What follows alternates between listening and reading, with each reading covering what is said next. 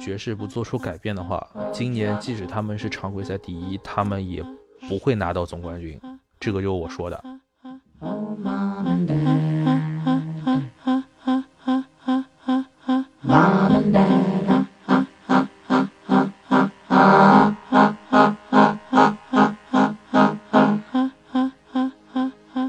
欢迎大家收听弧线球播客啊！本期内容是 Sky 和梁端来共同录制。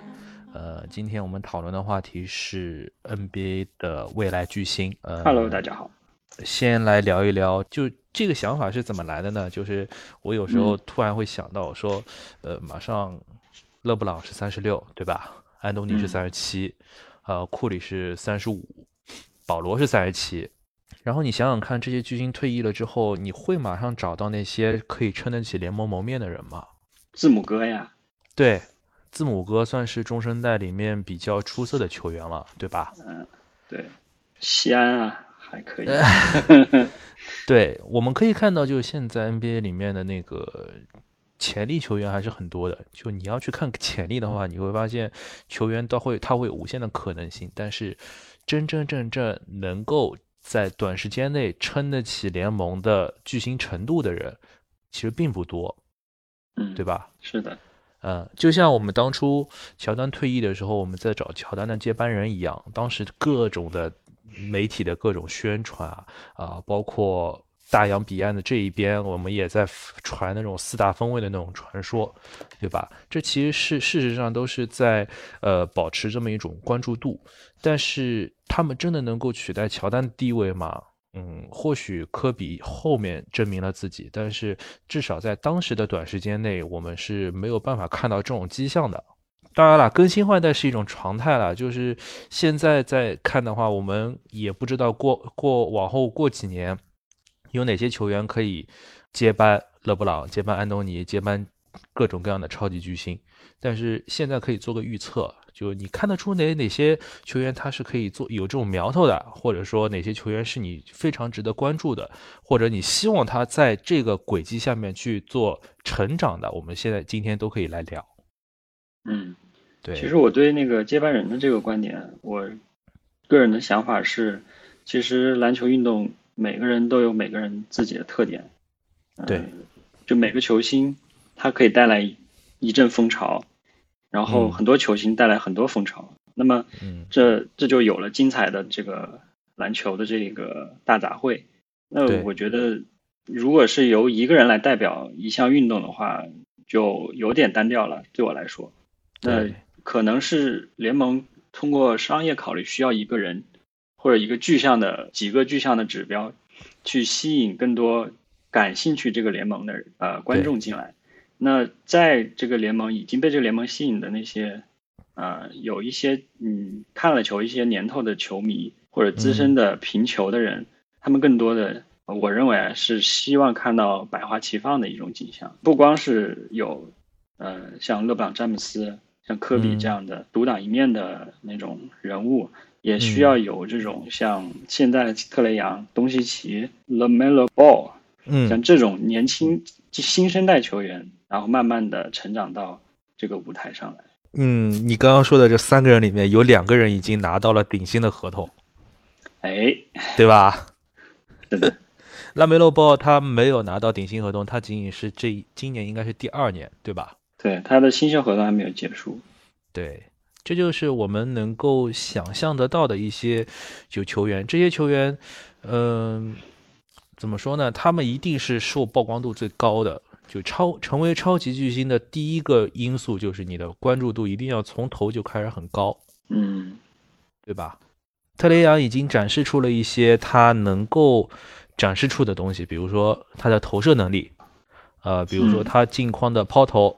呃，包括他在进攻端，就是无时无刻的那种威胁，他的持球都是可以能够看到的。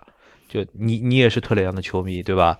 那是的。对于特雷杨来说，他怎么样才能够再往上更进一步？其实他现在的有一些呃普普遍的一些球技已经被大家熟知了，都是蛮厉害。最有印象深刻就是他的超远三分球能力，对，已经是在大学里验证过的。呃，他的大学 那个三分球的记录是全校保持者，就是三分球命中数和得分。那他到 NBA 来之后，他的三分球也是相当于是一个武器。但是通过这些呃，我们表面上可以看到的呃那些球技，其实可以先放一边。我们可以看一下他是怎么面对这些挑战的。呃，上个赛季大家都说特雷杨呃靠着造犯规进到了东东部决赛。嗯。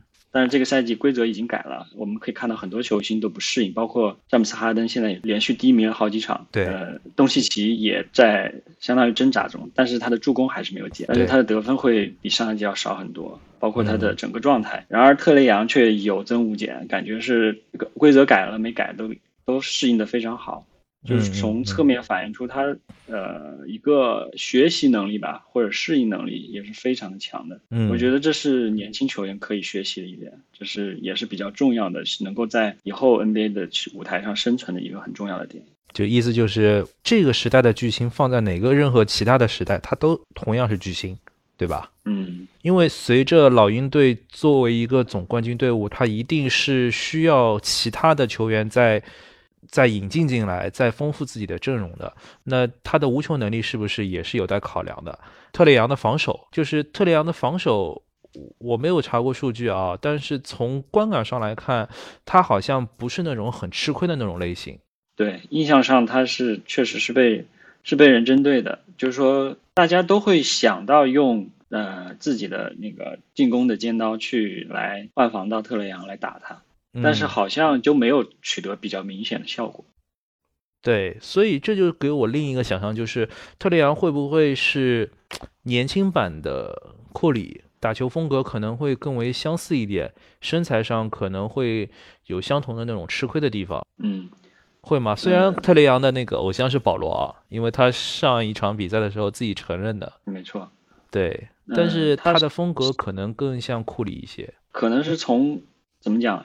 是呃，杂糅了保罗和库里的呃优点吧。他的其实他的特点更像是有组织，更有组织能力的。当然，库里的串串联全队也是非常好的。对，呃，我说的更有组织能力的库里的意思就是说，他的整个老鹰队的节奏是掌控在呃特雷杨手上的。嗯，而没有像是呃勇士队有一个追梦格林的第二点。嗯，所以如果是完全按照库里的风格来说的话，也。就说特雷杨有特雷杨的他他的风格跟库里还是有所区别的。嗯，对，就而且特雷杨有一个好处在于他好像没有遭受过很大的那种伤病困扰。啊，对，这就是我一直在强调的一个观点：主动带护具。你看他，我看到他训练的时候都带着护踝，这就是没有很大的伤病的原因之一。就是比较重要的就是踝关节嘛，其次是保护膝关节。嗯，那膝关节。通过呃发力或者是下落的时候学会摔跤嘛，就会可以卸掉那份整个身体的力量，那就保护了膝关节和脚踝。特雷杨其实还是能够看得出上限的，其实只就只要他的伤病管理做得够好，然后这就是我想要强调的另一个观点，就是作为超级巨星，你一定要有很高的耐操度。嗯，就是你看像能力，对对对，你勒布朗在职业生涯当中。几乎没有受过什么大伤，他每年花很多的钱来保养自己的身体，特别像你，你其实像一些小后卫来说，像罗斯啊，像威少啊，他们都是在经历了那么一次大伤之后，他们的那个爆发力和耐受断崖式的那种下滑了，就已经，对吧？嗯，对。而且这种东西杜兰特还蛮厉害的。我说起杜兰特，我就想起来杜兰特。我们那个时候说巨星单打不是 NBA 比赛的一个看点嘛？嗯，对，因为我早上的时候坐地铁，我还刷到一个视频，说有一次魔术麦迪和科比在打比赛，就两队魔术打湖人，然后三个裁判在赛前聚在一起，然后在那边讨论现场的原声，意思是说这两个人在一起对位，肯定动作会很大。然后呢，我们要把统一好尺度，互相给对方打气，就裁判给裁判打气啊。果不其然啊，就是非常非常的激烈那场球，火星撞地球一样，两个人在那边像摔跤一样扛来扛去，走来走去。科比好像是进了一个在麦迪头上进了一个扣篮，然后麦迪下一回合就把科比晃倒了，然后弄了一个翻身的后仰跳投。那那那个那个比赛的那个精彩镜头还挺多的。然后现在呢，其实类似于这样的单打球其实就少了嘛，巨星单打球。呃，现在可能会讲究更有效率的这种进攻方式。但说到杜兰特，我想起来就职业生涯末期的时候，有一次对位雷霆的杜兰特，就是杜兰特好像在第三节的左右就连续在那边坐着背打。科比，呃，科比球也摸不着，然后杜兰特就在科比的头上一次一次的翻身跳投。那个时候科比什么都干不了。怎么说呢？当年其实也是身体爆炸的一类型，但是在绝对的高度和绝对的呃速度之前，呃前面的，其实呃有时候还是显得挺无能为力的。真的，就你想，杜兰特打伤了之后。但是他的身高和他的手感其实还在。你的意思是天赋其实支撑了他的伤病恢复很大一部分是？对，嗯，我同意这个观点，就是就是说天赋很重要嘛。你像对安东尼戴维斯这么高的个子，也有在博班面前够不着球的时候，就就天赋确实是，嗯，对，跨跨不过去的一个坎。对。因为我们从现在往前去翻那些球员，就新生代的那些球员，你说他们像不像超级巨星的样子呢？我们可以罗列出很长的一列名单。但是你说他们是不是到现在为止兑现潜力了，还而且还能够继续的更进一步？那有很多球员都会从这个名单上面删掉嘛，对吧？嗯，呃。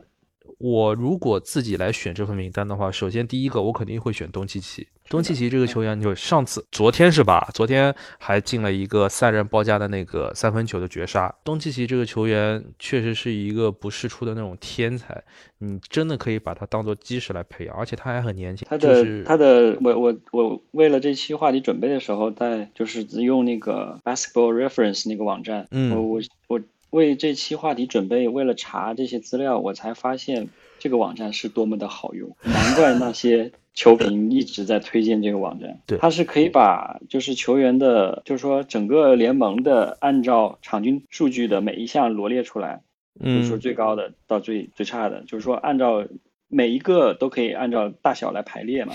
嗯，就是 sort，而且它可以看到每个球员的年龄，这是比较方便啊。然后我。看了一下，二十二岁以下球员里面，东契奇得分是二十四点九分，排在场均得分啊，排在第二名。嗯，啊，第一名是贾莫兰特，莫兰特啊，他也是二十二岁，他是二十五点二分。嗯嗯。然后说一下这个数据是北京时间十一月六号的截止，就是我那天查的。嗯，现在因为是这赛季数据，所以又打了两天比赛，可能也有些小变动。嗯，所以是以那天为准，那天的数据。嗯呃，也能说明一定的程度了，就是整这个赛季，那二十二岁，呃，得分前五的，我可以说一下是莫兰特、东契奇、爱德华兹、泰勒西罗和拉梅洛鲍尔。嗯，基本上什么类型的球员都有了。嗯啊，没有内线啊，内线得分不多，就是新生代内线比较缺乏。唯一值得亮眼的是温德卡特，小温德卡特，他的篮板是在二十二岁及以下球员里面，以十点二个场均篮板。拿到了第一名，所以其实以后就甚至是就未来五年主导的格局还是控后卫主导，对吧？对啊，这种快速进攻，而且强调三分球，那肯定是后场球员吃香一些。然后前锋也蛮多的，爱德华兹啊，斯科蒂巴恩斯，就是猛龙那个新秀，二十岁嗯，他的他的场均篮板八点九个。对，斯科蒂巴恩斯在猛龙的球员球迷里面风评非常好。嗯，风评非常好，八点九个篮板里面有三个前场篮板，是相当恐怖一件事情。对，巴恩斯还其实还是那个问题，就是他的伤病管理不一定会做得很好，因为赛季到现在过了，其实十场比赛没到，他已经出现了很一些身体上的问题了啊，是吧？对，斯科蒂巴恩斯如果没有伤病的话，他会是一个很好的巨星。真的，嗯，斯科蒂巴恩斯的所在的猛龙队，你可以猜测一下猛龙队里面，我就告诉你，在全联盟抢断最多的人，场均在猛龙队，你可以猜一下是谁？全联盟场均抢断最多的是阿诺诺比吗？No，是 Gary Trent 特伦特啊，是从开拓者转过去那个。嗯嗯嗯，他可能是呃拜全队的整整体进攻所赐，他的全他虽然是他是二十三岁啊，已经超出我们我这次计算的范围，但是他我我查到的是场均二点八次抢断，嗯，然后全联盟是排第二的，但是在二十二岁二十三岁是是第一名，然后保罗乔治是场均抢断三次是最高的。哦，对，好像今年新规出来了之后，对保罗·乔治几乎没有任何的影响。对对，嗯，乔治现在得分王。对，而且好像今年乔治的领袖才能好像展现的也挺多的。对，快船队好像已经明确了以保罗·乔治为领导核心的一个的这样的一个战术地位。啊，因为伦嗯伦纳德一直还在休息休养伤病中，是吧？对。我们刚刚讨论了东契奇，讨论了斯科里巴恩斯，然后还有特雷杨。其实还不应该被遗忘的，应该是多诺万·米切尔和贾马尔·穆雷。嗯。这两个球员其实有这么一个特点，因为他们在复赛园区的比赛，就大家都看得到，在互相飙风的那那那两场比赛里面打的就打得很过瘾，球迷看的也很过瘾。但是这两个球员，他们首先自己的进攻进攻上面的选择是完全没有问题的，但是他们在防守当中的贡献其实是要打一个大大的问号。然后啊，没错。对，而且他们不一定会为自己的个人个人去追求总冠军，而更多的就是去考虑怎么样为球队去争夺总冠军。嗯嗯，掘金和爵士这两支队伍有共同的问题，就是他们已经明确了自己的内线核心和外线核心，然后他们在这个基础上面缴了大量的奢侈税去补充球队的阵容。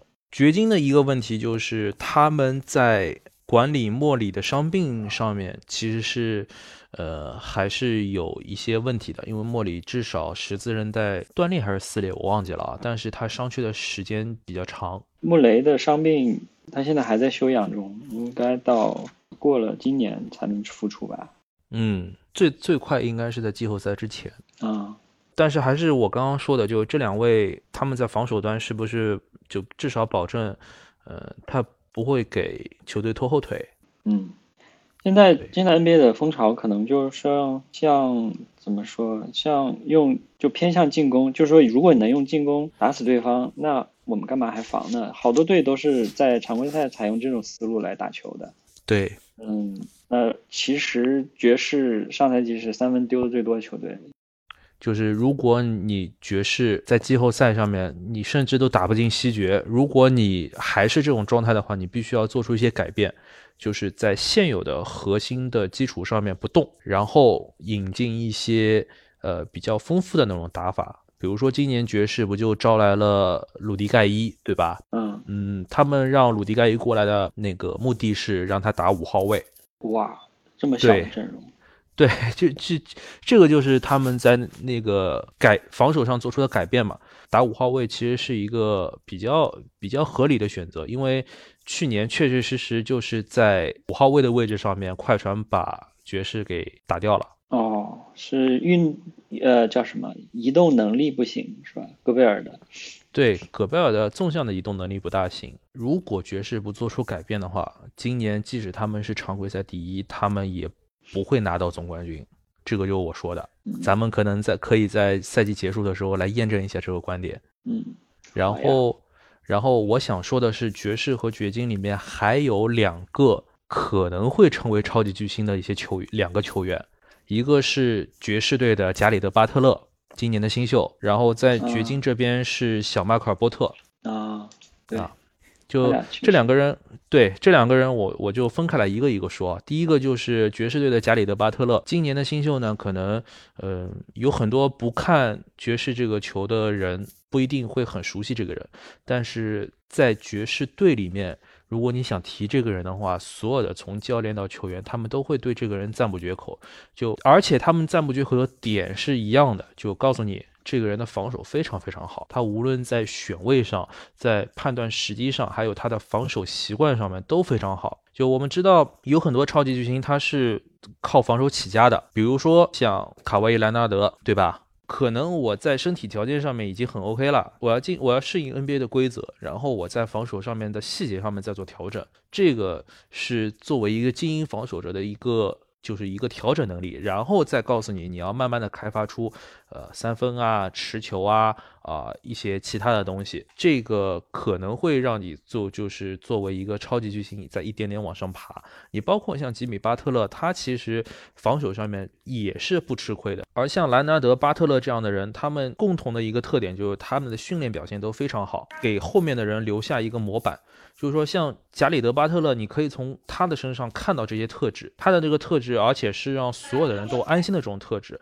这个特质可以告诉他，我可以赢得上场的时间啊，包括我可以呃做一些球队让我就安心可以去做的事情，我可以成为一个球队轮转当中的一个箭头人物。你包括像克莱汤姆森，克莱汤姆森在打马刺的那轮系列赛，这一一年还是一二年打那轮系列赛的时候，他谁手感好？谁冲击力强就去防谁，到最后克莱汤姆森六犯离场，那那个系列赛输掉，但是不妨碍他成为继续成为一个精英级别的防守者。这样的球员，即使他不会成为超级巨星，他也是一个夺冠的最强有力的拼图，他是球队的三当家。这个是我的观点，所以我觉得加里德巴特勒的前景不会很差，不会很差。